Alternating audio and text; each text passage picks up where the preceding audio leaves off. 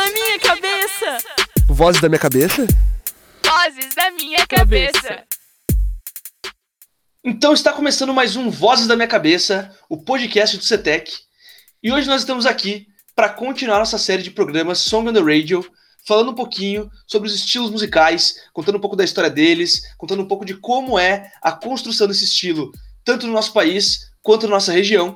E hoje a gente veio aqui então para esse nosso terceiro programa dessa série falar um pouquinho sobre rap, uh, que eu acho que acaba sendo um dos gêneros musicais que tem aí um cunho social mais forte, que tem um, um, uma mensagem muito grande para ser passada, e que aqui em Caxias, por mais que muita gente não conheça, a gente tem uma cena aí muito proeminente que está crescendo uh, cada vez mais, se formando aí um público muito interessante.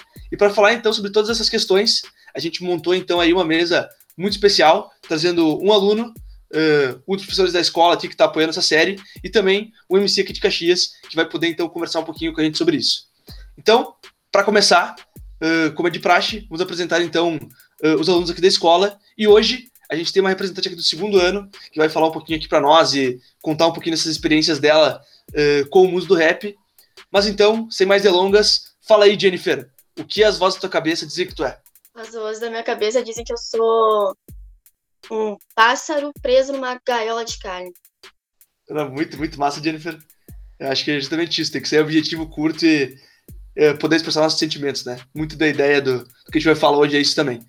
Agora, então, para representar os professores aqui da escola, que já trouxe aí na primeira episódio da série, fala aí, Ortiz.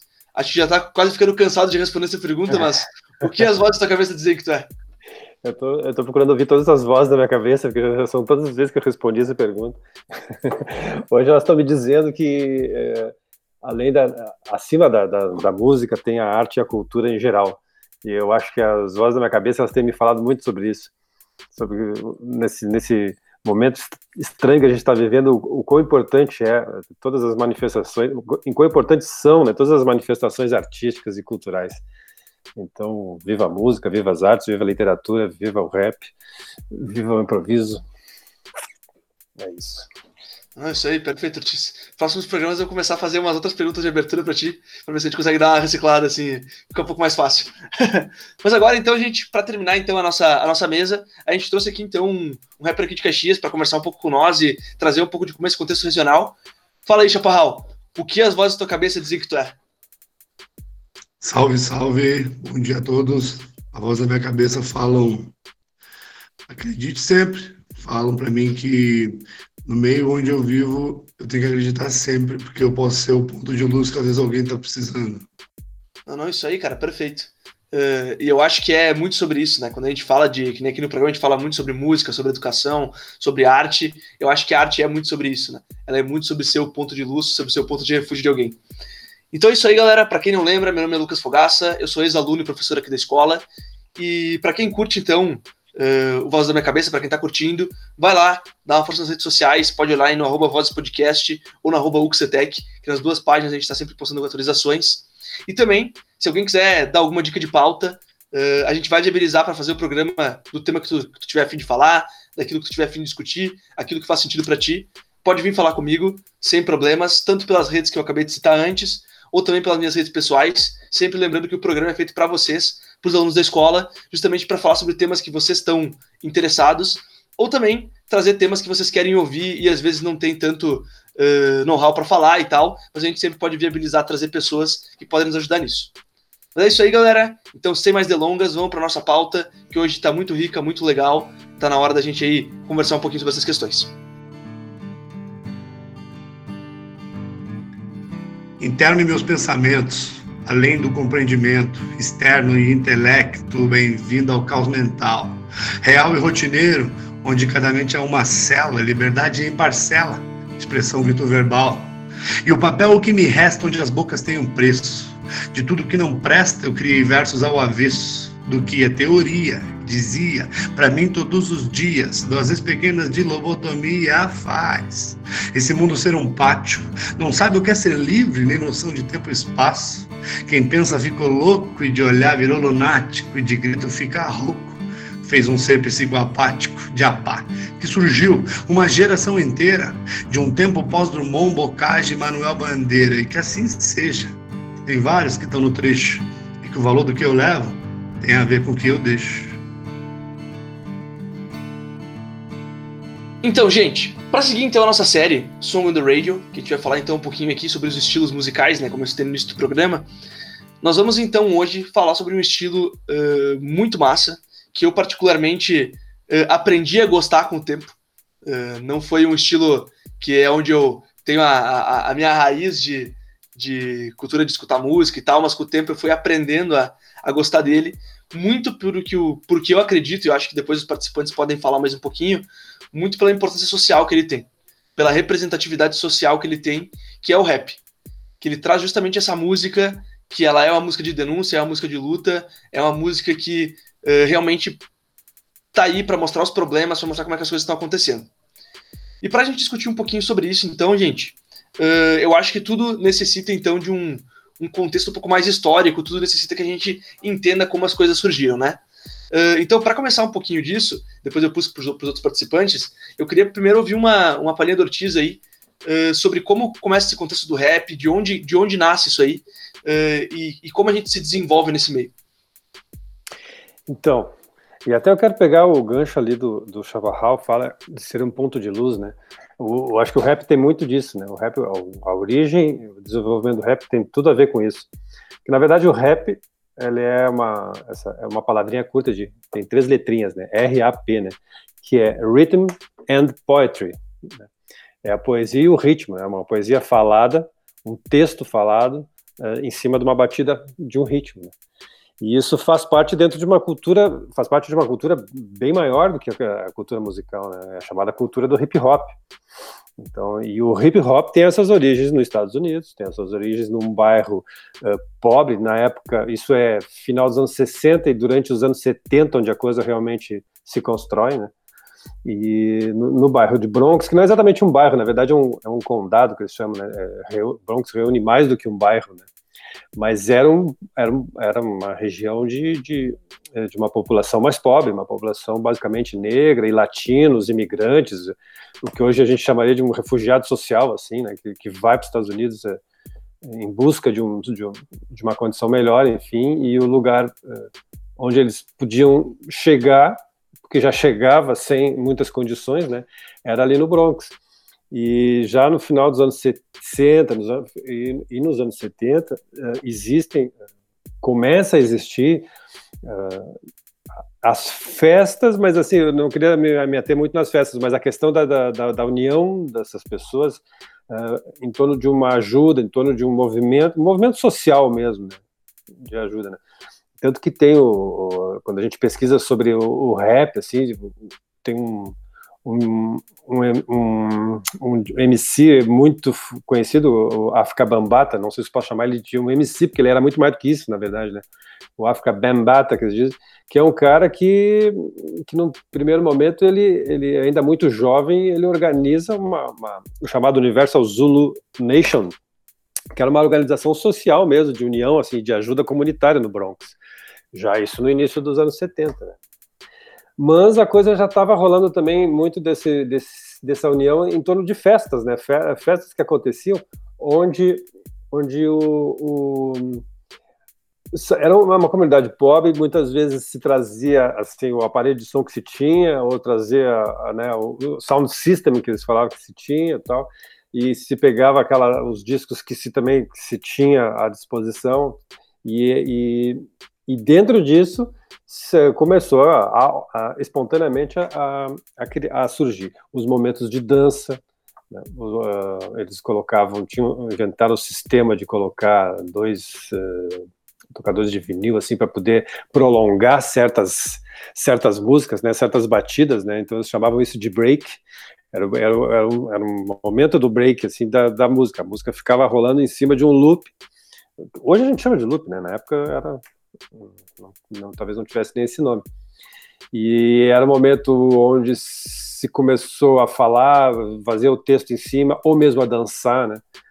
Então, a dança, a fala, a música, tudo está em, em, torno desse movimento hip hop, que nasce nos anos 70 e que é fundamental. A questão também do, do, do grafite, né? a questão da, da, da, da uh, arte visual, em cima dos grafites, né, de, de pintar paredes. A dança que é o break, então tem os big boys, os big, as big girls, que são big break, né, que dança a música que passa a ser a dança que passa a ser chamada de, de break. E, e mesmo a música, o rap começa também a surgir nesse nesse contexto. Então o, o é muito interessante que o, a, a gente ouvindo assim esses DJs e MCs originários da coisa, eles falam uma coisa tipo assim, o, o hip hop ele não inventa nada, ele reinventa tudo, né? Eu acho essa frase muito muito interessante. Ele não inventa nada, mas ele reinventa tudo. Então eles uh, os sound systems que ah, até aqui tem uma influência também, porque dentro desses latinos que vinham para o Bronx tem, tem, tem pessoas da, Jama, da Jamaica também, né? E que já é usado ali no, no, nessa América Central, já é usado esses sound systems para esses encontros populares de festas de rua ou festas de, né, abertas. E isso passa a ser usado também ali. E aí, os, e aí os, a matéria-prima desse som, quem que é? É aquele funk, é James Brown, é Parliament, é Family Stones, Funkadelic, essas coisas, que é um funk originário dos anos 70, assim, que é uma coisa extremamente dançante, é a música negra, é a música de dança, de dança é, para dançar que já tá esse disco já tá na casa dos caras. Então já é os pais deles, os tios, a família que ouve talvez isso. E então essa primeira matéria-prima musical é basicamente isso, é James Brown e essa e essa linha de, de funk, de soul, né? O blues, o jazz, é a música negra americana que está na base, na origem de tudo isso. E que passa a ser reinventada com essas maneiras de se usar isso, seja com vinil, com sound system, criando bases onde eles bases batidas onde eles vão falar em cima, eles vão dar o recado em cima, eles vão passar as mensagens, né, em cima disso desse dessa trilha, né, sonora, digamos assim, né? Então, esse, então é isso, né? O rap ele nasce dentro do contexto do hip hop, nasce nos anos 70, nasce nos Estados Unidos e a partir daí ele vai ganhando o mundo, e sempre dentro desse contexto de ser a voz das, dos excluídos, assim, né? a voz das periferias e de gente que precisa realmente se organizar. Então, achei muito legal assim, a, a, as, o que as vozes da cabeça do, do Chaparral falam. Eu achei que tem tudo a ver com isso, né? Tem tudo a ver com isso, né? Com a, justamente a necessidade de união, de, de, de ajuda, é de passar uma mensagem positiva, porque tem crítica, tem tudo, mas é uma mensagem positiva, né? De autoajuda, de autoconhecimento, sabe? Isso aí é, é sensacional. Isso aí. E agora eu pedi pro Chaparral, então, complementar um pouco e já contextualizar um pouquinho de como esse, esse rap eh, começa a se popularizar, né? Como é que ele vem se transformando nesse contexto aí e, e toma uma proporção gigante como a gente encontra hoje, né? Como é que é esse primeiro processo de crescimento do rap? Claro, uh, como tu falou, sou apenas eu apenas complementar o que o Ortiz falou, porque basicamente o hip hop nasce nesse contexto mesmo como ele passou. Uh, a gente que estuda hip hop considera que o marco inicial mesmo do hip hop é 73, como o Ortiz falou, devido a essas festas que eles faziam, porque a primeira festa que eles, que eles consideram como marco inicial do hip hop é uma festa uh, de, devido a um casal de irmãos que vem da Jamaica, que a gente considera o pai e a mãe do hip hop seria o DJ Kool Herc e a irmã dele, que é a Cindy Campbell. Eles organizam uma festa para arrecadar dinheiro para poder comprar material escolar para a galera na época. A galera tá, né, como ele, como ele contextualizou ali, é uma, uma situação onde o pessoal está vivendo um total abandono no Bronx, onde não tem apoio de ninguém e também de quebra ainda vive uh, a questão das gangues, né? as brigas de gangues, que é muito frequente nessa região nessa época. Então a juventude não tinha muito o que aproveitar, não tinha muito lazer, certo? Então quem traz isso para os Estados Unidos é justamente esse casal, Jake Herc e a Cindy Campbell, que eles trazem isso da Jamaica, dessa cultura de sistema de sound systems. Entende? Então eles fazem essas festas, tipo, no, no salão de festas do prédio onde eles moravam, com o quê? Com uma tecnologia de som bem alto num espaço bem pequeno. E aí o MC em si, a ideia de, de MC surge disso, porque daí ele já traz essa cultura do negócio que a gente chama de toasting, que seriam versos largados em cima da batida do reggae, que ele já traz da Jamaica, que isso é uma cultura que acontecia muito lá. Então, ou seja, quando ele vem para cá, ele faz essas festas e no meio das, das apresentações dele ele largava versos para a galera. E o MC ele surge disso, porque o MC basicamente o que ele fazia na festa na época? Ele pegava o microfone e ele anunciava o DJ que estava tocando ou o grupo de b-boys que estavam dançando, porque queira ou não queira o rap nasce desse contexto, mas o hip hop nasce principalmente dessa interação entre o DJ e a dança, porque a dança é muito forte no começo do hip hop ali, entende? Então, queira ou não queira, o, o MC se difunde disso aí, desse meio aí onde, tipo, não tem muita coisa boa para ser vista, para ser falada, e os MCs começam a criar duelos entre as rimas, além dos duelos de dança, é claro que rolavam, começa a se tornar uma parada onde, tipo, os MCs começam a falar, tipo, ah, beleza, então não sei o que, não sei o que, eu sou, eu sou o cara, eu sou, tá, entendeu? Como se fosse um querendo, como se fosse uma batalha de freestyle que a gente considera hoje, mas na época, tipo, é tudo meio desconhecido, tudo meio se formando, meio se criando entende? Então, a partir dali, populariza e começa a surgir vários artistas daí. A gente começa a conhecer como o rap se populariza no mundo. Isso na década de 70 nos Estados Unidos. Agora, se for fazer uma, uma análise do Brasil, o, o, hip hop ele começa em 73 nos Estados Unidos e vem chegar ao Brasil quase 10 anos depois, que começa a se falar um pouco de hip hop e querer ter MCs, mas, tipo, bem dizer, a década de 70 no Brasil passa em branco de MCs, entende? E do rap. Mas eu acho muito importante citar tipo, essas três referências, uma dessas que o, o falou, que a gente considera como a trindade do começo do rap e do hip hop, que seria DJ Kool Herc, que é esse DJ que vem da Jamaica, DJ África Bambara, que é tipo um dos caras que denomina a cultura, né? Quando a cultura se formando, ninguém sabia que ia ser hip hop o nome da cultura.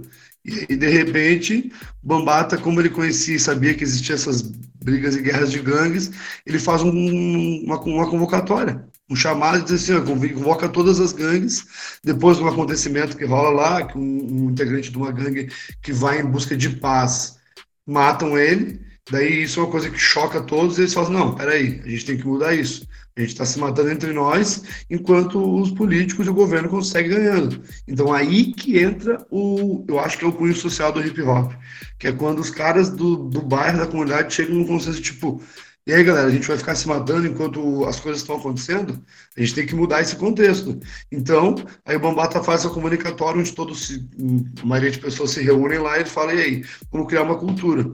Que daí entra toda essa questão da Zulu Nation e eles chegar num consenso de tipo, então tá, nossa cultura vai ser o hip hop, vai ser o hip hop. E eles denominam hip hop. Então a África Bambata é muito importante nisso, por essa intitulação né, do nome e toda essa, essa parada que ele cria. E também tem um outro cara muito importante que é o DJ Grandmaster Flash.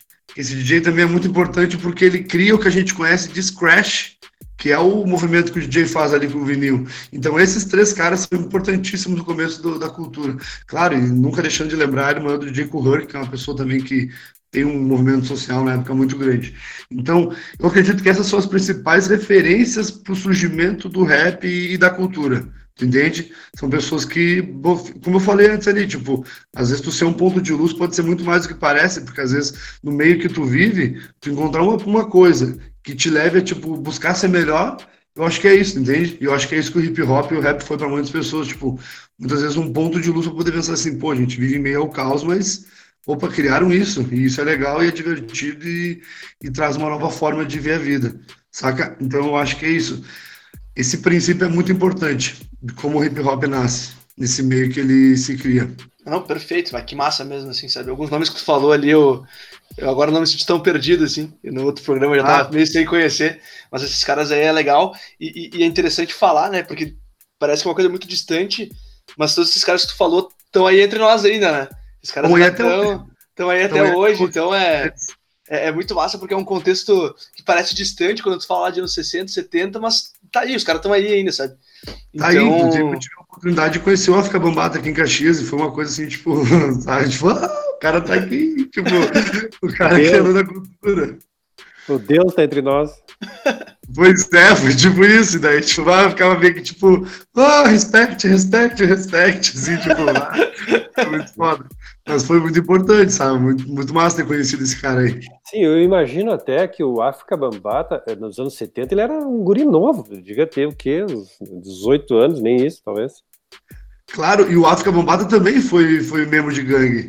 Vale lembrar isso, ele também era uma, das, uma desses jovens que estava ali vivendo entre aquilo ali, e ele também era mesmo de gangue, ele tinha gangue dele e tal, e ele, se tu os vídeos antigos dele, eu ficava, mata, tem um moicanão, assim, todo mundo estilo e tal. Então, tipo, é aquilo que eu falei, ele também teve que ser um ponto de luz para outras pessoas, de certa forma, entende? E tu Uhum. analisar, tipo, aquele contexto onde, tipo, o hip hop nasce ali no, no, no começo da década de 70, onde os Estados Unidos está começando a terminar aquela guerra do Vietnã.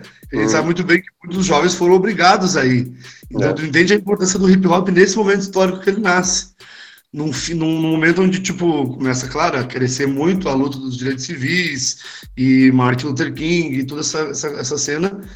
E o, e o- povo botando muita pressão em cima do governo público, dizer assim, tá aí, vamos acabar com essa guerra. E aí vem o hip hop para tipo, ser um ponto de luz para esses jovens, né? Isso também é muito, muito foda.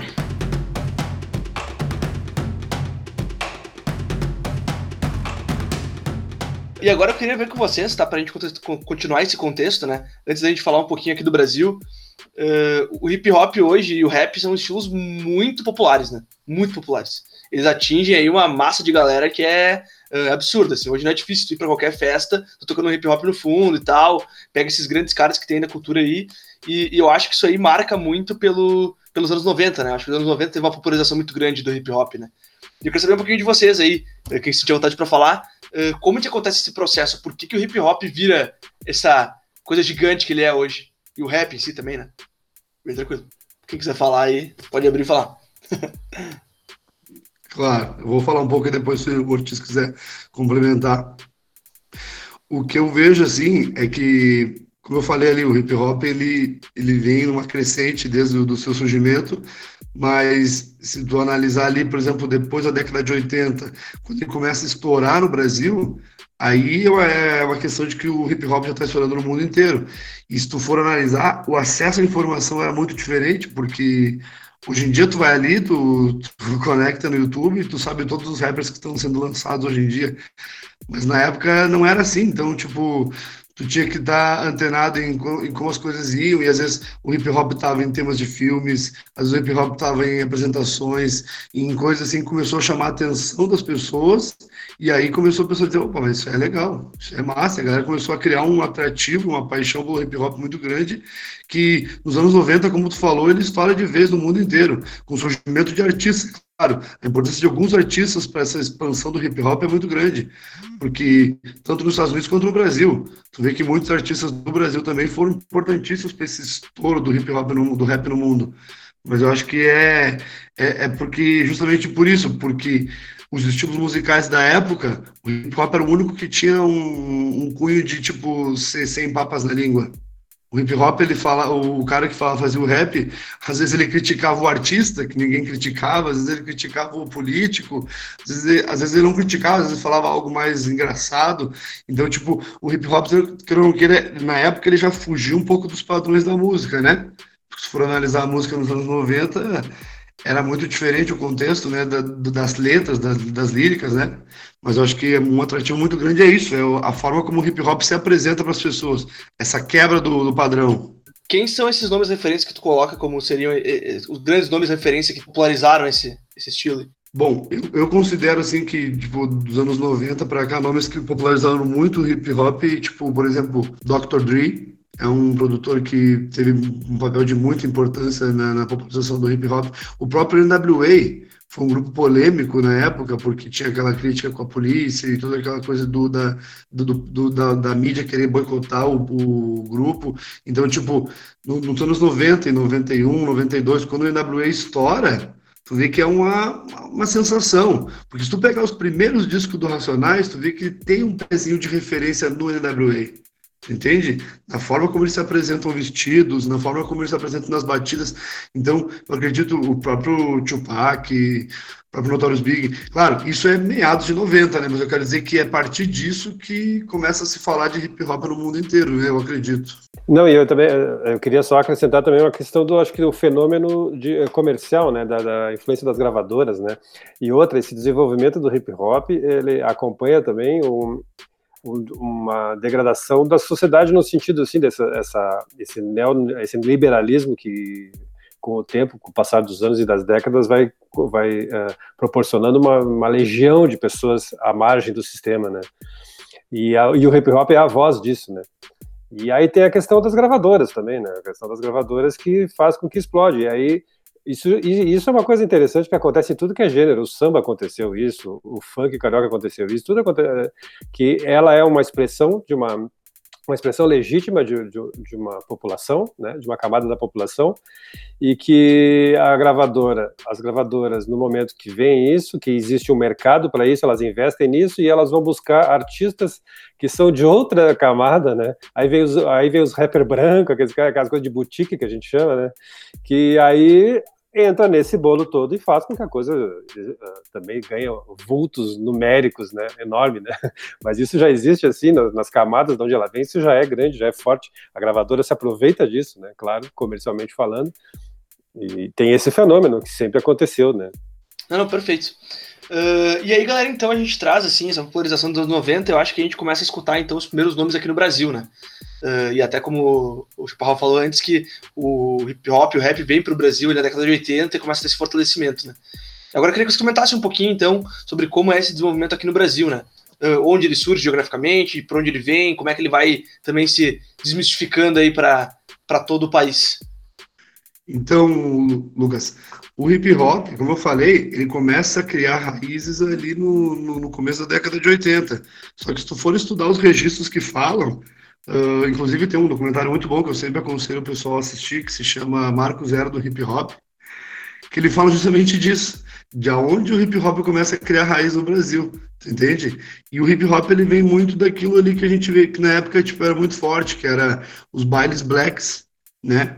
O hip hop no Brasil ele já nasce com essa raiz aí dos baile blacks da época dos anos 80, uh, dessa influência muito forte do funk no Brasil, onde tipo o rap no Brasil ele surge disso, de grupos que tinham uma pegada mais funk do que rap, tu entende? Tanto que tipo tem um pessoal que considera um, um período pré-rap, que é tipo, por exemplo, quando tinham artistas que nem uh, tem um, um CD do, do Miele, que é Melô do Tagarela, que isso aí, tipo, tu vai ouvir tu vai dizer, pô, mas isso não é rap, mas é o princípio do rap acontecendo no Brasil, que é tipo o cara fazendo uns versos em cima de uma batida marcada por uma bateria, tu entende? Então é isso, e, e os primeiros MCs do, do Brasil que começam a querer, tipo, botar à frente MCs, é tipo MC Pepeu, por exemplo, MC Pepeu, tu vai ouvir, parece muito mais um funkzinho alegre da antiga do que um rap em si, entende? MC Jack também.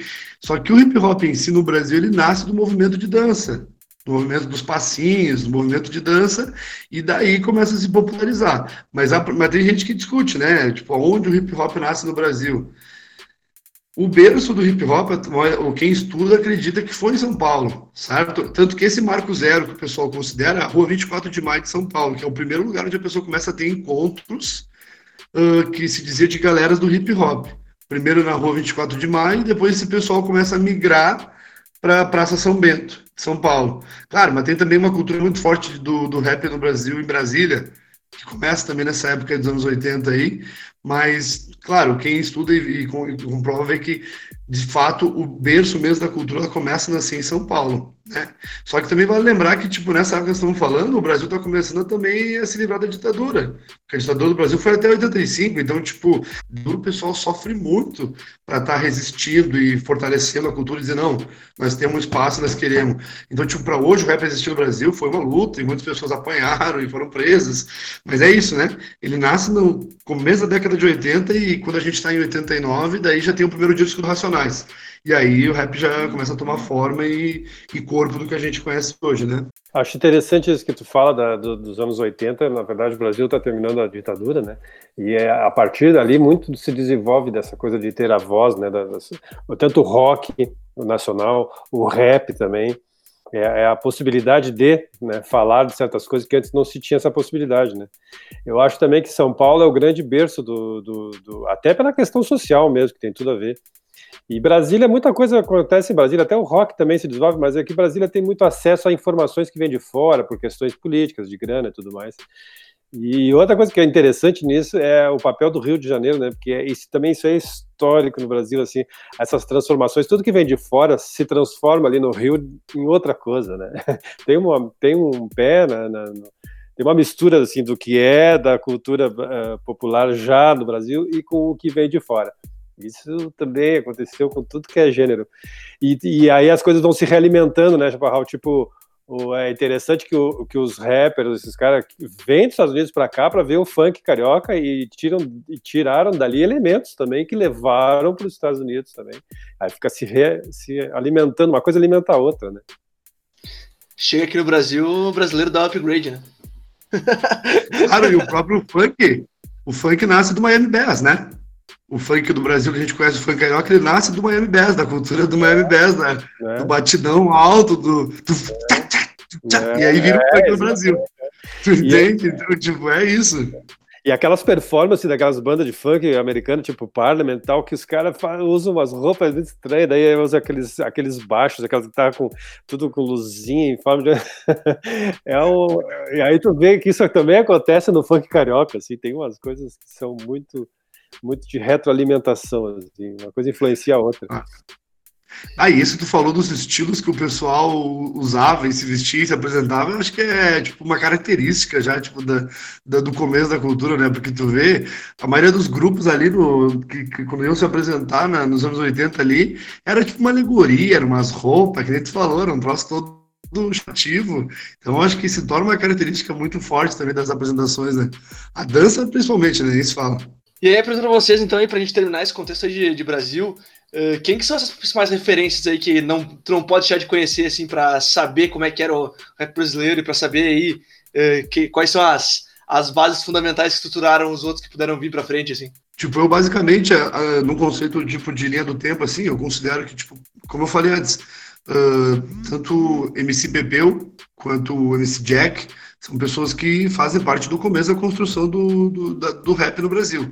E aí depois a gente vem com ele Dinaldinho, que também é um rapper paulista, que quando ele começa, o som dele também é bem funk, é bem, bem diferente do, do que vai se tornar o som do Dinaldinho.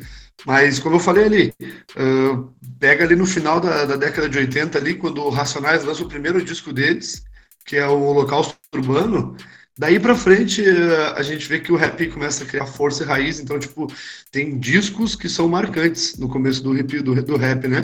Então, como eu falei, acho que esse disco do Racionais é um dos muito importantes, que é o Holocausto Urbano, que, tipo, ele dá uma cara pro rap, e aí depois tem outros uh, MCs que surgem no Brasil. Por exemplo, lá em Brasília tem o GOG, que é um nome importantíssimo no começo do, do rap no Brasil, e também tem aqui no Rio de Janeiro começa a se criar algum, alguns nomes também. Mas o próprio MV Bill é um nome bem antigo do Rio de Janeiro e um dos, dos, dos, artistas da cena do Rio de Janeiro bem antigo que bota a cara também muda bastante esse contexto. Porque a gente começa a ver que o rap começa a ter forma em cada estado, né? Começa a ter uma forma, uma pegada, e aí que o rap começa a transformar. Tanto que no Rio Grande do Sul a gente vai começar a ter nomes de representatividade muitos anos depois. Inclusive da Guedes e vários outros nomes, né? Mas é isso. Acho que esses são bem importantes né? no começo da cultura, assim.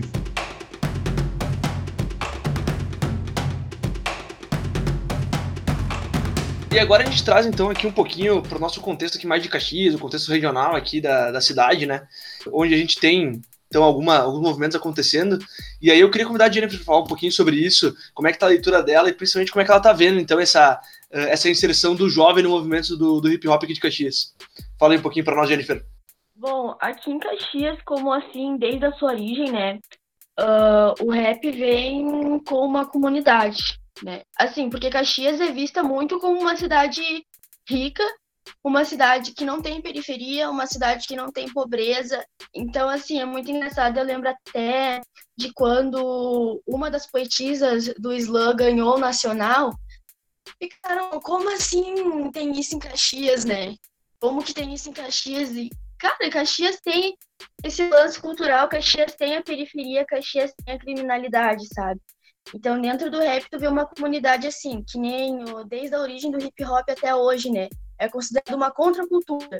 Por quê? Porque é uma cultura que nasce com uma cultura escravocrata, uma cultura preconceituosa, uma cultura que marginaliza as pessoas.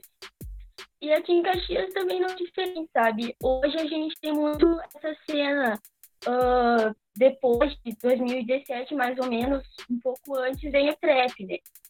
Então, hoje Caxias, entre a juventude, tem muito, muito jovem que produz as suas próprias músicas em casa mesmo, como o acesso à internet, né? Tem um computador e antes o que se utilizava uma mesa com um disco, enfim, toda uma produção, hoje tu consegue fazer muita coisa no computador. Eu acho que isso também entre a juventude tu vê bastante, que é a produção própria e também assim o trap se tornou uma coisa uh, dentro do rap se tornou uma coisa mais fácil de produzir. E uma coisa também que assim, eu acho que como todo o estilo musical tem uma parte comercial dele.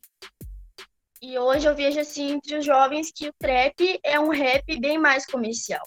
Porque, querendo ou não, mesmo hoje a gente tendo uma grande mobilização do rap, do hip hop, a gente ainda tem muito preconceito com rap e hip hop, ainda visto por muitas pessoas é música, entre aspas, de bandido, ou uma coisa que é excluída. Então, ou uma música assim, que nem falar, bagulho chato, né? Uh, que nem até tinha falado, aprende a gostar.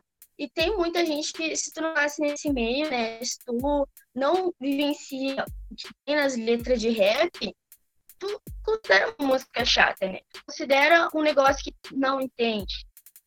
Uh, então, o trap também agora vem um, um rap mais aceito, mais popularizado. Porque fala bastante, além de falar uh, da pessoa que nasce em uma periferia e começa a ganhar dinheiro, e começa a subir na vida, né? Entre aspas. Os jovens, né? Muitos amigos meus, assim, de 15 para 18, de 15 aos 20, assim, uh, dentro do rap, produzem mais um trap, que é um negócio que dá mais dinheiro, uh, dá mais acesso a eles. E a cena de Caxias está bastante rica nisso, sabe? Hoje tu vê Claro, tem muitos que começaram há muito tempo e até hoje também, porque todo mundo vê os famosos e acha que é assim, né? Mas artista pequeno é muito difícil, tanto no rap como em qualquer outra, outro conceito, né?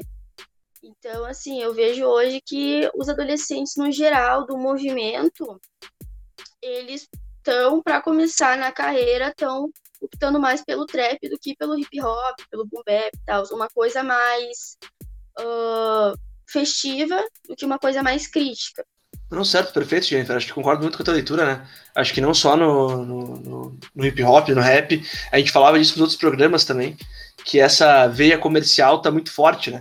E às vezes, se o cara quer conseguir é, efetivamente no, no, no, objetivo passar uma mensagem posteriormente, viver disso e se constituir dentro desse meio, ele acaba tendo que virar um pouquinho para esse lado um pouco mais comercial, né? Curti muito tua leitura. Uh, acho que o artista falava um pouquinho sobre isso antes também, se quiser, de repente, contribuir um pouquinho.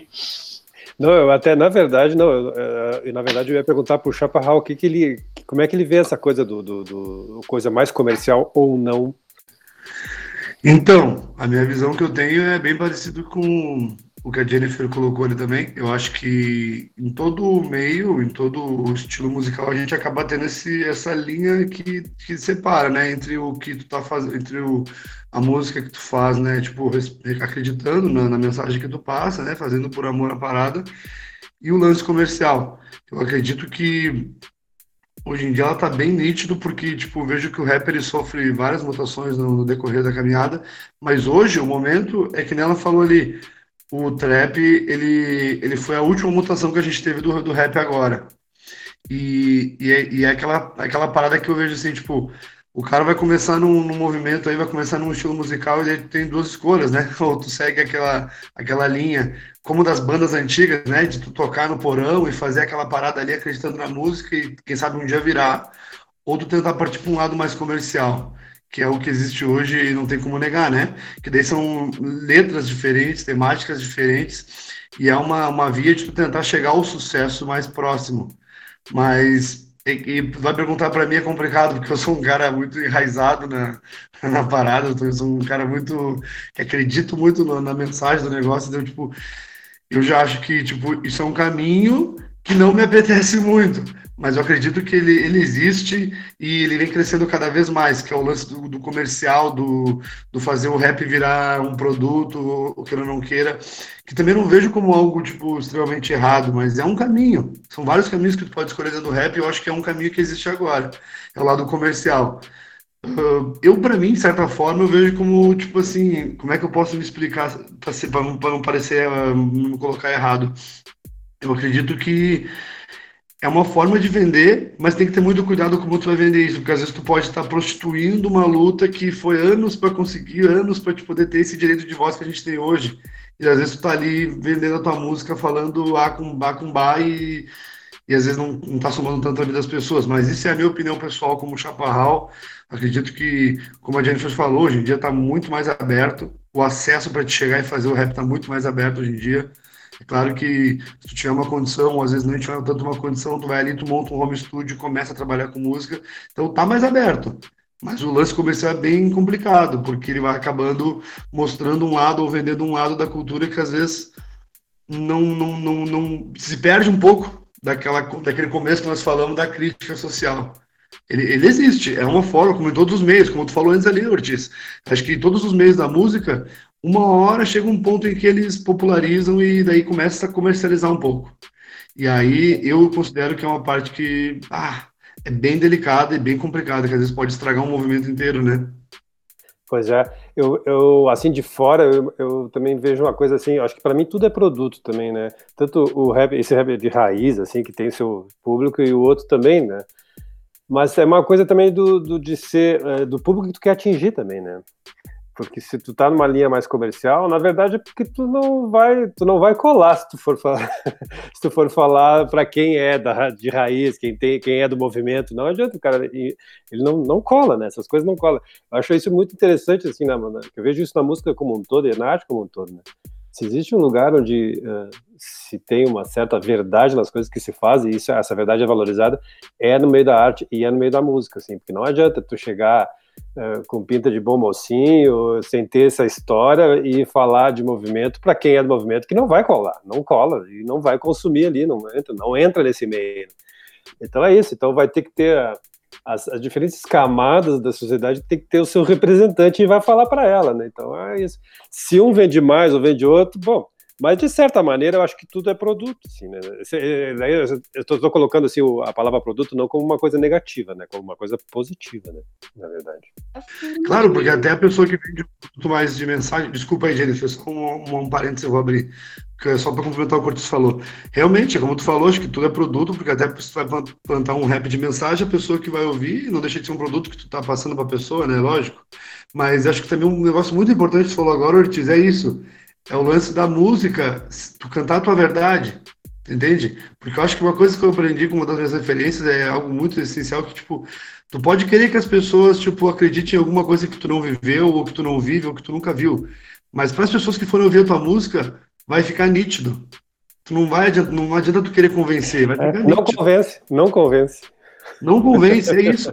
Então, tem que cantar a tua verdade, porque a música, eu acredito que a música é sentimento, tem que botar o teu sentimento que tu tem naquela letra, naquela situação, então eu acho que é isso, por mais que tu tente ser uma coisa que tu não é, tu vai, vai fazer coisas, vai fazer trabalhos, vai lançar discos, mas se não for, não convence, não adianta, não convence. Não, e isso tu vê bastante também, né, puxando esse gancho do chaparral, que hoje, como tem bastante comercialização do rap, tanto rap, trap, uh, as pessoas estão querendo contar histórias que não são delas. Isso tu vê bastante, infelizmente. As pessoas estão querendo contar histórias que não são delas ou fingir que tem uma vida que não tem. Porque o rap, antes de música, ele é um movimento de resistência. Ele tem uma história. Quem participa dele tem uma história. E ele é a voz, né? É a voz dessas pessoas. A música não é só uma música, mas é, é meio que uma ligação entre pessoas que já passaram por essa situação que está sendo retratada. Então, assim, com a comercialização, claro, a comercialização é importante. Não tem como tu sobreviver dentro dessa área sem tu, entre aspas, virar um produto, né? Porque, querendo ou não, para sobreviver, todo artista tem que virar um produto. Não tem, né? Mas acaba virando. E a banalização, infelizmente, ela vem, né? Porque todo mundo esquece que não é um produto, é uma música é uma história, são pessoas, é uma luta.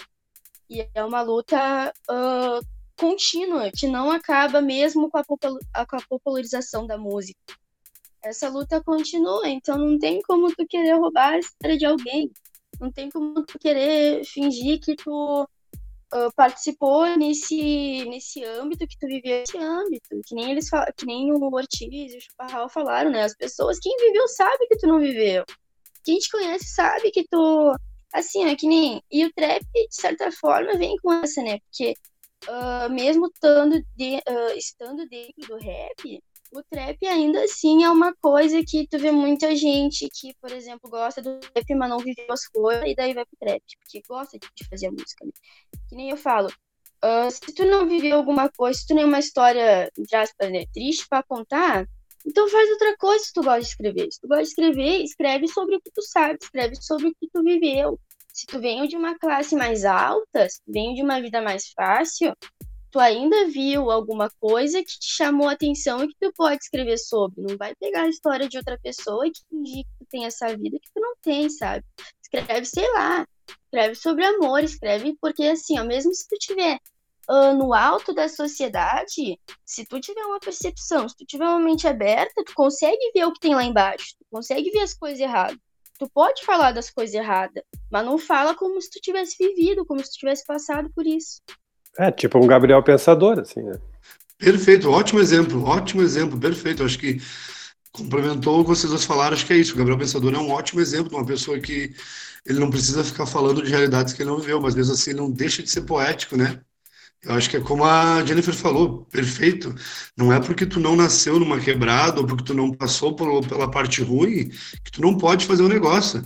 Eu acho que é que eu falei antes. Muitas pessoas sofreram no passado para a gente poder estar tá fazendo hoje, mas beleza, tem que ter esse reconhecimento e falar que, como a Jennifer falou, tem muita coisa errada para ser falada, entendeu? Então, se tu tem esse vínculo poético e tu quer fazer a parada, tu pode fazer. Só que ela falou, tem que ter respeito com a, com a tua própria história, com o que está acontecendo ao teu redor e, mano, coisa para falar tem, tem um milhão, né? Acho que o principal é isso. Mesmo que tu não seja uma pessoa pobre ou de quebrada, ou seja uma pessoa que tenha tudo na vida, sempre existe alguma coisa para se virar poesia nessa vida que nós vivemos. Às vezes um detalhe, no dia pode virar uma poesia. Inclusive tem um, tem um cara também, não sei se vocês. Vou dar uma bola muito fora aí, mas que eu acho que faz uma pegada nisso aí, que é o Fábio Braza que ele faz essa, essa pegada também de um negócio mais poético, até porque ele tem a família dele, que o avô, o avô dele era poeta, e ele também faz um, um rap extremamente poético, né? Extremamente poético, sem falar realmente de uma realidade que ele não vive, mas cara, ele tem tudo que é conteúdo possível, assim, falando sobre, cara, qualquer coisa da vida, assim, que realmente não é uma, uma realidade fora da dele, né? Não, não, não, é, só, só seguindo nessa eu me lembrei também de Emicida, né, que é um cara que também tem, ele poderia ser um rapper desses mais de raiz, ele até de certa maneira é, mas ele de certa maneira ele é muito poético, ele, aí ele entra na questão da MPB e tem uma voz para várias pessoas, para várias, né, ele sai da, ele é, ele sai da coisa da raiz e vai muito além disso. E ele participou de vários estilos, né, o Emicida também, ele teve a questão das gravadoras, né, que a gente tinha comentado antes, o Emicida também, ele, ele pega, assim, ele cria o Laboratório Fantasma, né, a própria gravadora, e porque, assim, ele viu aquele negócio que o rap que ele tava fazendo, era difícil tu conseguir gravadora, era difícil no Brasil, né, era difícil tu conseguir patrocinador, alguém que produzisse teu negócio, então ele foi lá e ele criou um negócio para ajudar pessoas com ajudar pessoas que não conseguiram ter acesso a isso, que tiveram que fazer por conta própria. O Emicida, eu acho que é uma pessoa, assim, agora na trajetória atual, né, ele é uma pessoa muito importante, ainda mais porque ele surge no rap, mas ele também já fez vários feats, várias parcerias com gente do pop, do MPB, de vários outros. Claro, são, são ótimos exemplos, como vocês falaram, tipo, tanto o Fábio Braza, ele bate muito nessa tecla de, de nas letras dele, se for parar para pegar para ver, ele bate muito nessa tecla também de ele não ser preto, de ele não ser nascido na quebrada, e ao mesmo tempo ele tenta mostrar uma qualidade poética muito foda, tanto que ele se aprofunda em, em questões do próprio português.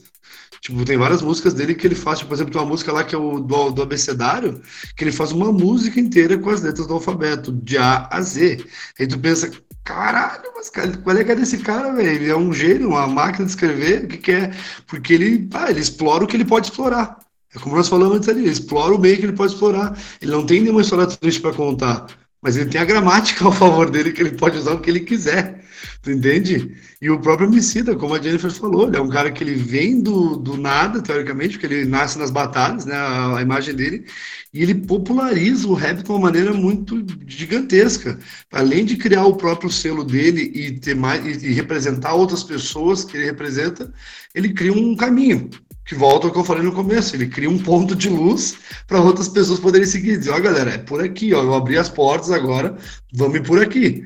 Tu entende? O Emicida e o próprio Criolo. Eu gosto muito de citar o Criolo, porque o Criolo ele vem de uma época muito antiga, não parece, mas ele vem do, do, do, do, uma década, do final da década de 90 ali, ele vem de uma força e hoje em dia ele já não faz mais o rap em si, ele faz música, ele faz MPB, ele faz o samba. Então o Criolo é um ótimo exemplo de uma pessoa que vem do rap, tanto que ele era o Criolo doido quando ele começa, e hoje ele é o Criolo e ele faz as músicas que ele faz lindas, né?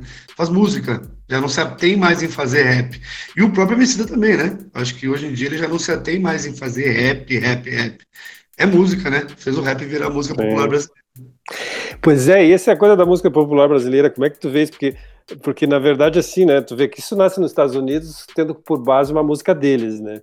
E aqui no Brasil, com o tempo, a, a, essa cultura musical do Brasil, que já existe no Brasil, também vai se misturando, né? Então, por isso, acho que essa trajetória do crioulo, por isso a trajetória do Emicida. E eu, eu queria te fazer uma pergunta, até, Chaparral, assim, tu acha que existe uma diferença, assim, muito grande entre o rap do, do Rio de Janeiro, por exemplo, e do de São Paulo? Tipo Racionais e Marcelo D2, por exemplo. Tu acha que acho que existe uma diferença fundamental nisso? O que, que tu vê desses caras assim? Né? Cara, eu acho que, tipo assim, é como eu falei antes, eu acho que parece, é muito louco isso, mas em cada estado parece que se populariza com uma pegada diferente, assim, não sei explicar, mas parece que, tipo, uh, em cada estado o rap ele se prolifera, ele bebe de fontes diferentes. Vamos por assim, porque o rap em São Paulo ele, ele, ele bebe daquela fonte muito do, da, do old school que a gente chama, né? Daquela parada assim do, do, da crítica social, que eu volto a falar, devido muito à linha de, de, de, raciocínio do Racionais, alimenta muito esse rap de São Paulo. E o rap do Rio de Janeiro, ele já parece que ele já não vem tanto com essa pressão aí, e ele nasce mais solto. Por isso que a gente vê que, tipo, as próprias temáticas do Marcelo D2 no começo são um pouco diferentes, é, apesar é. de ter um contexto social, mas são um pouco diferentes. E aí depois tu vê muitos artistas que vêm com, sem essa carga pesada de ter que falar sobre a, as ruas e a quebrada. Sim. E o rap, tem um rap no Rio de Janeiro que surge uma época ali, no, no começo dos anos 2000 ali, que é tipo raps, por exemplo, que nem Quinto Andar, que nem Marechal, que é uma escola de MCs ali que já vem falando de outras temáticas. É, tipo, ah, falando da vida, falando de, de, de, temáticas mais alegres. Então, eu acho que, queira ou não queira, uh, é surgido numa mesma, se desenvolve numa, na mesma época, mas eu acredito que as temáticas elas vão se divergindo pela, por isso que eu falei, pelo bebê da fonte, né? Eu acho que vai muito de cada estado é. e varia muito. E o que, que tu acha de gente misturar samba com hip hop, com rap? Eu o acho Fábio, genial. O Fábio Braz é um que faz esses horrores, né? Sim, Sim, o Marcelo D2 também construiu a carreira dele em cima disso. Total, o primeiro disco do, do Marcelo D2, Eu Tiro a Onda, é construído muito em cima do samba. E é um disco que a gente considera histórico no hip hop, né? Porque o, o disco do Marcelo D2, ele muda. Ele muda uma geração, porque a gente veio o quê? Como eu falei antes, a gente veio de um rap que vem, tipo, pesadão, com batidas pesadas e até um pouco mais lentas, e o Marcelo D2 muda isso, ele causa um choque no mundo, porque ele larga, no mundo no Brasil, digo, no mundo do Brasil, assim, no cenário brasileiro, ele lança uma música que vem com uma pegadinha de samba, com samplers de samba, então, tipo, ele é um CD histórico, ele cria uma nova cara pro rap, que de volta o que a Jennifer falou antes, hoje é o trap, mas o rap já sofreu várias mutações nesse meio tempo dele, entende? Principalmente nessa virada dos anos 90 para 2000, depois de 2000 para 2010, eu acho que é de 10 em 10 anos vai acontecendo isso. E, e, não, e nessa onda eu só queria acrescentar o da Guedes fazendo rap em cima de uma batida que parece milonga, né? Tem isso também, que traz a cultura gaúcha, né? Queira ou não queira, o da Guedes ressuscita isso, dessa cultura do gaúcho, uh, né? De uma maneira massa, né? De uma maneira uh, hip hop mesmo, né? Que as pessoas conseguem dizer, pô, olha que massa, ele pegou o gaúcho e misturou com o rap. O da Guedes é um grupo muito importante, eu acho, vale, vale frisar, porque o da Guedes ele também cria um baque no cenário nacional do rap, porque tipo, a galera então não conhecia o rap gaúcho. Daí, pô, surgiu da Guedes, nome que é falado e lembrado até hoje, então é um, um marco também na história do rap. Agora, pra gente caminhar pro final, uh, a gente vai estourar um pouco do tempo, mas não tem problema. Acho que quando o papo tá bom, vale a pena ficar um negócio bem, bem longo aí. E eu queria pedir para vocês, na verdade, uma coisa que a gente não tem como não falar, né? Acho que a Jennifer comentou um pouquinho antes, quando a gente não, não tava gravando ainda, e ela pode falar também. Eu acho que o Chaparral é quem pode carimbar um pouco disso. É, mas não dá pra falar de rap sem falar das batalhas, né, cara? Como é que tá esse cenário de batalhas aqui em Caxias e qual é a importância dessas batalhas aí pro, pro rap, né? Bah, as batalhas. Ah, as batalhas têm um significado muito grande, né? Como tinha falado, é, é um grupo de apoio. Que nem o feeling, como ele é uma batalha pequena, uh, com poucas pessoas, assim, o máximo que tu chegava uns 30, o mínimo, às vezes a gente fazia uma batalha tinha 10 pessoas, tinha 6 pessoas e, ah, vamos então fazer alguma coisa. E é isso, sabe? É um negócio bem fraternal, é uma comunidade, né? Eu acho que é, assim, bah, eu me lembro que a melhor parte do meu dia era sair da escola, tava podre de cansada, mas eu ia pra batalha, porque não tem, era, é o auge da minha semana, eu ficava a semana toda só esperando a quinta e a sexta-feira, chegava também final do mês, domingo, né, colava na estação, e bah, o feeling, assim, o feeling e a batalha da estação, eles trazem um negócio muito massa, que eu acho que é o debate. Eles trazem o debate para o espaço, que uh, mesmo na escola, muitas tu não tem um espaço para um debate. E daí tu vê uma batalha, um negócio de rua, um negócio em que muitas vezes é atacado, que a gente estava lá se reunindo de boa e as pessoas passavam, olhavam com uma cara, ou às vezes até chamavam a polícia, sendo que a gente estava ali de boa. Era um grupo de amigos muito grande, né? E traz essa ideia do debate, esse negócio, não, a gente faz a crítica, nosso hip hop é isso, é a resistência, a gente resiste com a crítica, com o debate. E agora é uma coisa bem triste, né, no momento que a gente está, porque se perde isso, se perde a, o grupo de apoio, se perde o debate, o mais essencial, que eu acho que é muito importante no momento de agora, né, porque o momento que a gente está ele é muito forte para quem não gosta de gente que debate, para quem não gosta de gente que, que pensa, que discute, que critica. Porque é o isolamento e as pessoas muito fechadas uma na sua, né? Não tem essa, esse compartilhamento de ideias, de experiências, de vivência, né? Até ajuda, que nem as áreas, por exemplo, a galera da área periférica, que era uh, a que encontrava mais apoio ainda na área, hoje tipo, tá uma situação bem mais crítica do que estava antes, né? E não tem esse grupo de apoio, essa ajuda. Então, acho que ah, só por esse momento passar, só por ter isso de volta, para todo mundo começar a debater sobre o que a gente passou e sobre esse momento que aconteceu, o que a gente pode fazer para ir contra isso. Bom, Lucas, eu, eu sou suspeito de falar de batalha, porque eu desenvolvi todo o meu corre, minha caminhada em cima das batalhas, né? Eu lembro quando antes de 2014 ali, quando existiam pouquíssimas batalhas. Na verdade, não existia nenhuma batalha que era que tinha uma, uma data que acontecia. Tipo, no, no, antes de 2014 existia uma batalha que ela rolava numa festa que era a festa soltando o verbo. Que era muito esporádica essa batalha que rolava, tá entendendo? Tipo, era, uma, era um evento isolado. E quando eu comecei no movimento hip hop ali, em 2010, 2011, assim, comecei a me envolver, a gente curtia muito fazer um freestyle. A gente curtia muito esse lance de fazer, porque tipo, foi o momento em que as batalhas estavam mais estourando no Brasil, né?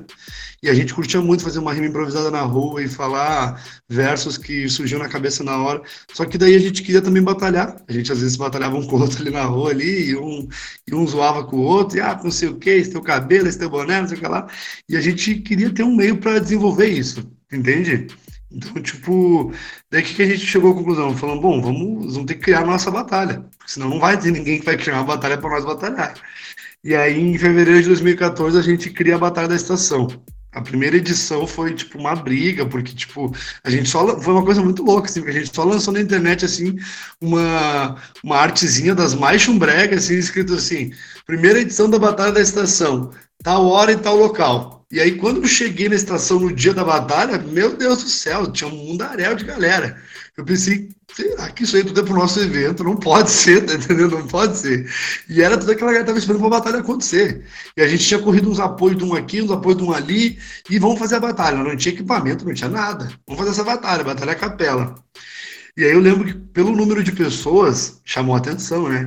Eu acredito que naquele primeiro dia tinha mais de 80 pessoas. Ele vai dizer, ah, 80 pessoas é pouco, mas reunir 80 pessoas na rua, meu amigo, na época era coisa que, tipo, chamava muita atenção, tá entendendo? Tanto que quando, antes da gente começar o evento, já lotou de polícia e viatura e botaram todo mundo na parede. Foi uma coisa até tipo, meio histórica, sabe, pessoal? Porque daí, tipo, eu lembro que daquela da estação férrea ali no começo, daquele muro inteiro que tem da estação férrea ali, tava lotado de gente com a mão na parede, sendo revistado e sendo abordado. E aí foi uma coisa assim, tipo, até meio constrangedor, porque tinha pessoas com família, com criança e tal, pais de família. Então, ah, a gente passou por essa abordagem. Daí um dos rapazes na época fez a frente, falou com os policiais, disse, ó, oh, isso é um evento que a gente está fazendo e tal, em prol de movimentar o hip hop. Os policiais não quiseram muito saber também da nossa explicação, na verdade. Eles pegaram, ah, então tá. Aí daqui a pouco eles foram embora, foram se, se indo embora, e a gente ficou e continuou e fez aquela batalha acontecer. Entende? Uh, então, depois dessa batalha, começa a se criar esse movimento de batalhas em Caxias, que eu, tipo, até me emociono de ver a Jennifer falando, porque eu acho que foi uma parada que quando a gente começou a fazer, a gente nem imaginava a proporção que ia tomar. Então, hoje eu escutava dizendo que era a melhor parte do dia dela, tipo, é vitória. É vitória, sabe? É vitória mesmo, porque a gente queria só fazer uma batalha pra gente rimar. Hoje, tipo, tem a batalha da estação, tem a batalha da moeda, tem a batalha do feeling, que nem ela falou ali, tinha a batalha da caixinha. Uh, hoje em dia, tipo, o movimento de freestyle existe em Caxias, sabe? O movimento de batalhas existe. Então, eu acho que foi de suma importância, porque eu sou de uma geração do freestyle. E depois da minha já veio três, quatro. Entendendo? Então, tipo, hoje eu organizo evento pra galera ir daqui de Caxias batalhar em Porto, disputar os estadual, disputar os nacional de rima. Inclusive, esse ano teve uma, uma curadoria para o duelo nacional de MCs. Então a gente botou Caxias no mapa, teoricamente, tu entende? Então eu acho que esse papel das batalhas foi muito importante para o nosso hip hop, para dar autonomia, para também para os MCs pensar assim, não, eu tenho um espaço para me desenvolver. Porque eu sempre acredito assim, que tipo, qualquer coisa que tu vai fazer, tu tem que ter um nicho, um meio para te desenvolver. Então, seja MC de freestyle, ou seja MC de, de, música, ou seja o que for, o que tu quiser fazer, tem que ter um meio para te desenvolver. Então, acho que nesse ponto as batalhas foram importantes sabe? Elas deram um nicho para muitos MCs dizerem, ó, oh, eu posso ser um MC de batalha aqui em Caxias, sabe? Então eu acho que o freestyle tomou força com o passar do tempo, porque não foi uma nem duas vezes que a gente teve que passar por essa situação que eu falei da, da abordagem. Por quê? Porque eu sinto, na minha visão, que aquilo que a gente estava fazendo, de certa forma, estava criando um movimento, um alvoroço, daí muitas pessoas às vezes acabam não gostando. Então, eu sentia na minha visão que a intenção do, do povo era, tipo, tirar nós dali, tirar o movimento hip hop do centro, porque a gente fazia no último domingo do mês, onde o ônibus era de graça e o povo tinha como chegar tá? Então, tipo, foram várias, foram várias lutas, na verdade, né? A gente teve até uma vez que tem uma reunião na Câmara dos Vereadores lá, com um representante da polícia, da brigada, para a gente deixar claro, ó, a gente é um movimento cultural, a gente não é outra coisa. A gente é um movimento cultural, a gente quer existir. Então a gente pede que vocês deixem. Então foi isso, foi bastante luta, né? Então é isso que eu digo, sabe, Lucas? Só para não me ater muito, não me estender muito, eu tentando ser bem resumido né, na ideia do que me perguntou, mas eu acho que é isso, é, as batalhas são muito importantes mesmo no desenvolvimento do, do hip hop e do freestyle em Caxias. Sabe? Hoje temos seis, sete anos que as batalhas acontecem no mínimo mensalmente, no mínimo mensalmente, né? Que é a Batalha da Estação, a qual eu organizo. Não, muito, muito massa, cara. Eu acho que tem essa, essa pegada das batalhas aí que é muito, muito massa. A Batalha da Estação eu fui, praticamente, acho que fui duas vezes lá ver, ver o trampo de vocês, muito, muito foda. E acho que, que tem que fortalecer isso mesmo, sabe? A gente tem que ter, criar esse espaço de cultura aí para fortalecimento de quem tá de quem tá precisando ter voz e, e, às vezes não tem voz em outros lugares, né? Que é muito que a Jennifer falou, né? E, e, é muito louco porque a gente, a gente olha e, e, eu vejo isso, né? Depois que eu comecei a estar hip hop, até vou falar depois, mas eu, tem, tem dois caras que eu me impressionei muito escutando, que um foi o Fábio Braza e o outro foi o Rincon Sapiência. Eu escutei os dois caras, eu, eu me encantei pelo jeito que eles fazem o troço, porque é um troço extremamente poético que eles fazem, extremamente poético, com um jogo de palavra que tem um conhecimento, assim, absurdo do que estão fazendo. E porque justamente, na minha realidade não chegava em mim outro tipo de rap, não, não, não tocava porque não era não falar sobre as coisas que eu fazia, né? E aí quando eu me toquei que o rap tinha que, que era uma válvula de escape, não só pra galera da periferia, mas para qualquer galera que quisesse falar sobre suas angústias, bah, eu falei, pô, é isso aqui, sabe? Agora entendo porque as pessoas se sentem em casa aqui dentro e, e, e fazem essa, essa magia acontecer, né? Muito, muito, muito massa mesmo. Claro, eu concordo contigo nesse ponto aí, que, tipo, uh, o rap ele deixa de ser isso aí que tu falou, deixa de ser uma parada que é só pra quem vem da periferia ou só pra quem vem. Ele se torna um desabafo universal, né? Acho que isso é o mais importante. É quando as pessoas começam a entender e a perceber que, tipo, não precisa ser só história triste, não precisa ser só do bairro, só da periferia. O rap toma uma forma onde todo mundo começa a ter direito de dizer, não, é isso, né, mano? O microfone tá ali. Se eu quiser ir ali no microfone e falar o que eu tenho pra falar, eu posso ir, sabe? Então, acho que isso é importantíssimo também. Não, beleza, cara. Acho que as batalhas ficou trimassa. Curti muito essa perspectiva de vocês. Aí achei de verdade foda mesmo, assim. Porque a, essas batalhas, elas têm esse, esse, esse cunho social e, como a Jennifer falou, de um refúgio muito, muito bacana.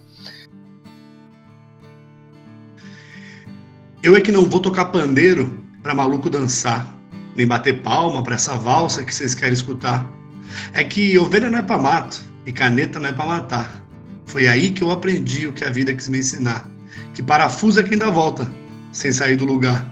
Mas para lugar, por aqui ainda tem uma pá, é que esse mundo ainda é carente de gente para conversar. Só que conversa por conversa que não agrega mimimi.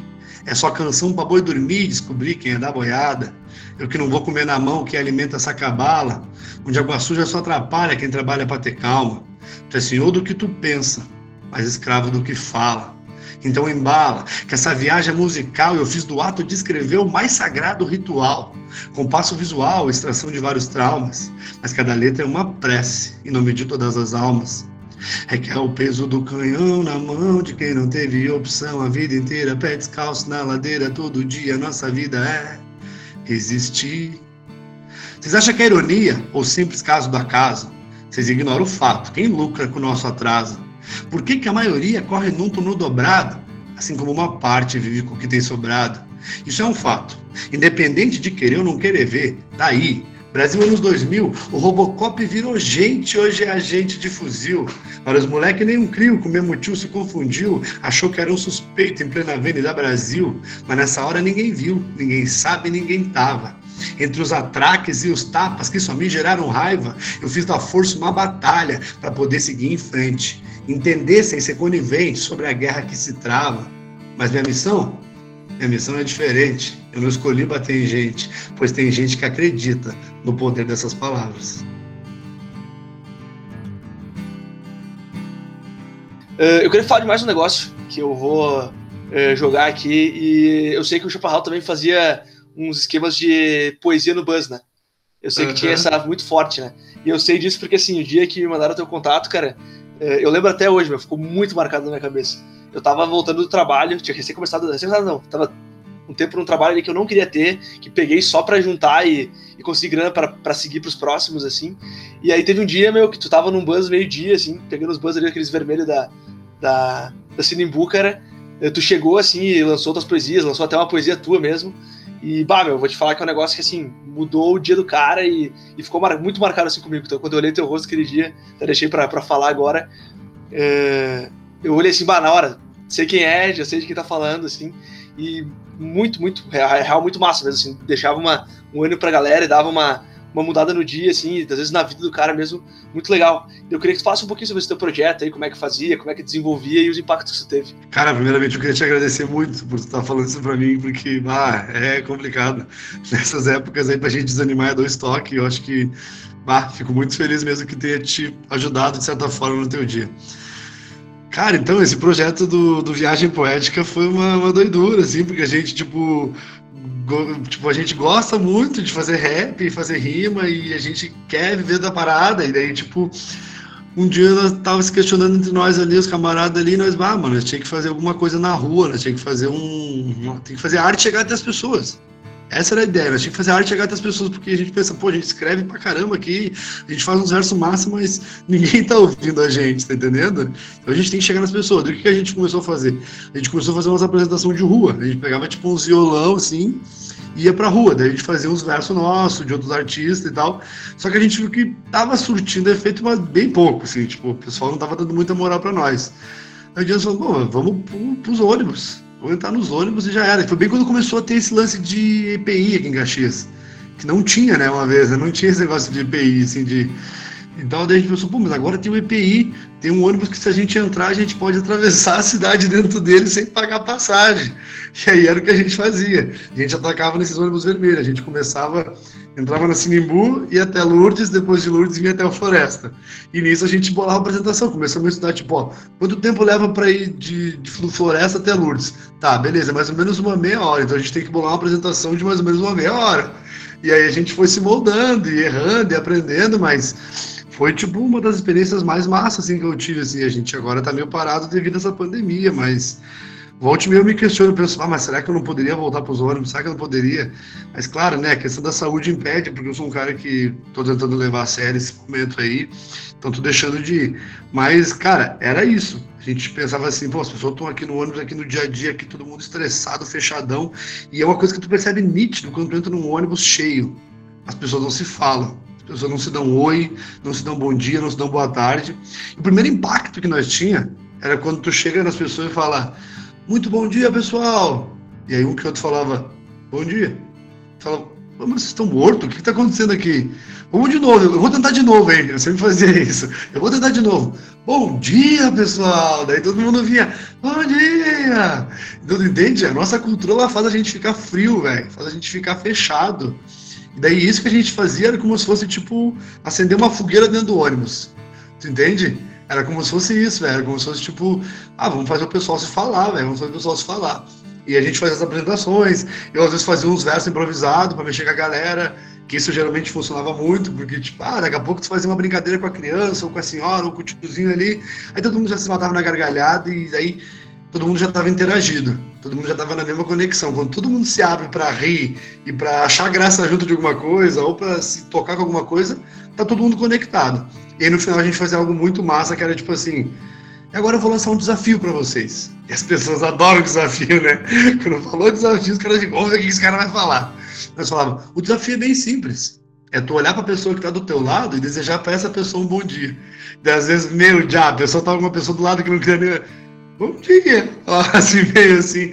Mas, cara, era uma forma da gente bater no, no gelo ali, né? Bater no concreto, fazer, ó, galera, vamos amolecer esse coraçãozinho aí, tá ligado? Mas foi uma forma de até de sustento da gente uma época, mano, sabe? A gente fazia esse corre aí pra erguer a grana pra poder pagar até as contas e os estúdios, coisa arada. Então é um trampo que a gente leva muito a sério e eu acho que as pessoas sentem falta ainda hoje. Não, com certeza, cara. E é justamente isso que tu falou, né? É poder levar a arte pros espaços que ela tem que estar, tá, sabe? Pro espaço do cara que às vezes aqueles 5, 10 minutos dentro do buzz ali é a hora que ele tem para escutar uma poesia, escutar uma música, ouvir um negócio diferente e realmente ter essa participação cultural. Então, assim, ó, projeto de vocês, parabéns mesmo. Uh, realmente curti muito aquela vez e eu acho que, pô, é uma transformação muito massa mesmo. Pô, só agradece. E agora, então, pra gente encerrar, gente, vou fazer então o que eu fiz nos últimos programas aí. Eu quero que cada um de vocês, então, fale quais são as maiores referências de vocês no rap, o que, vocês escutam, o que, vocês curtem e tal. Vou começar pela Jennifer, vamos pro Ortiz, depois vamos pro Chaparral e daí a gente encerra. Fala aí, Jennifer, quem são essas maiores referências dentro do rap? Ah, nacional, assim, agora eu tô. Assim, a gente, que eu acho que é, nossa, uma artista muito foda, muito foda, que coisas que faz, estão fazendo agora, que muita gente fazendo agora, fazendo desde 2017, que a mulher estava fazendo em 2014. Daí eu fico, nossa, é, é uma produção muito incrível. Emicida, Criolo, são coisas que eu me criei ouvindo até hoje, é o que me inspira, Santi. E da cidade, bah, eu curto muito o MR, o Guilherme, o Bichão Mob, o Sujo. Uh, é um artista bem pequeno, mas eu, eu curto muito, eu acho que é uma galera que tem muito aí para fazer sucesso. Não, justo demais. E fala aí, Ortiz, quem que são as referências que tu tem no rap? Não, eu também sempre gostei muito do Marcelo D2, essa coisa de misturar samba com rap, eu achei que combinou demais, assim, né? E também por poder fazer o rap em cima de uma batida mais brasileira. Gosto muito do crioulo também. E tem uma coisa americana que eu provavelmente, nem sei se vocês conhecem, mas enfim, é, que se chama Jazz Matas. Jazz Matas vem de um, vem de um produtor chamado Guru. Isso é, são discos, acho que começou lá pelos anos 90, começo dos anos 90, que foi uma experiência de misturar o jazz com o rap, né? E, e botar instrumento, mais instrumentos no rap. Então tem é, Hoje isso é uma coisa já meio banalizada, mas assim, na época foi os primeiros a botar um trompete, um saxofone, umas coisas assim soladas, meio improvisadas, uma coisa meio experimental, mas que achava muito legal. Eu tenho um CD, de, eu tenho o volume 2, são vários volumes, eu tenho o volume 2 e o volume 1 um é sensacional, porque aí vem meu, meu lado de instrumentista, né? Eu não sou uma pessoa que vivo assim é, do, do, no hip hop, no rap, né? na verdade não, né? Eu sou instrumentista, gosto muito da improvisação, gosto muito do jazz e gosto e achei que esse casamento foi perfeito, até culturalmente assim. É, é, são duas formas. A música negra sempre, sempre lutou pela identidade, né? E, e, o jazz tem muito isso também. E acho que esse casamento foi perfeito. E tem uma, é, não quero me alongar, mas tem uma frase do, de um desses produtores americanos que dizem assim, que lá no início eles eram pobres, eles não tinham instrumentos. Então, para eles, os instrumentos eram os discos e os aparelhos de som, né?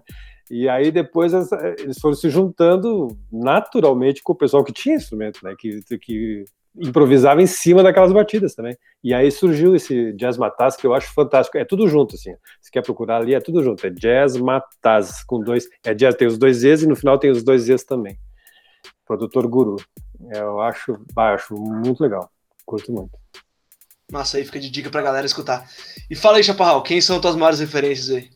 Vale falar que é uma relíquia, né, Ortiz? Ah, Guru Dias Matias é relíquia eu, demais. Eu acho que sim, eu acho que é relíquia. Eu sou fã, é uma relíquia do rap que a gente tem, graças a Deus, é bom demais. Eu gosto muito. Uh, no cenário nacional, a minha maior referência, quem me conhece sabe, tipo, foi o artista que me fez acreditar que eu poderia escrever também e fazer rap. Minha maior referência é o MC Marechal, certo? Que ele é um MC do Rio de Janeiro. Ele tem muito. Não tem nenhum CD lançado, na verdade, mas ele, ele tem, inclusive, rola uma, uma temática em cima dele de tipo, e aí, o CD vai sair quando? O CD vai sair quando? Porque, tipo, ele é um artista underground, independente pra caramba, que tem muita música, tipo, versos que ele fazia nas apresentações dele, músicas lançadas assim, mas não tem o dito CD. Mas é um cara que, tipo, ele é mestre da, do improviso, uh, da, da, do, da, música de mensagem, do contexto, assim, da, da, poesia. Então, tipo, para mim, MC Marechal, quem quiser procurar, vão encontrar muitos vídeos e coisas falando sobre ele. É uma referência muito boa a ser estudada. Entre outros, como o, o, o Ortiz falou, eu sou muito apegado também no, no começo da carreira do Marcelo D2. Eu acho que ele é genial também, gosto muito. São referências bem fortes que eu tenho.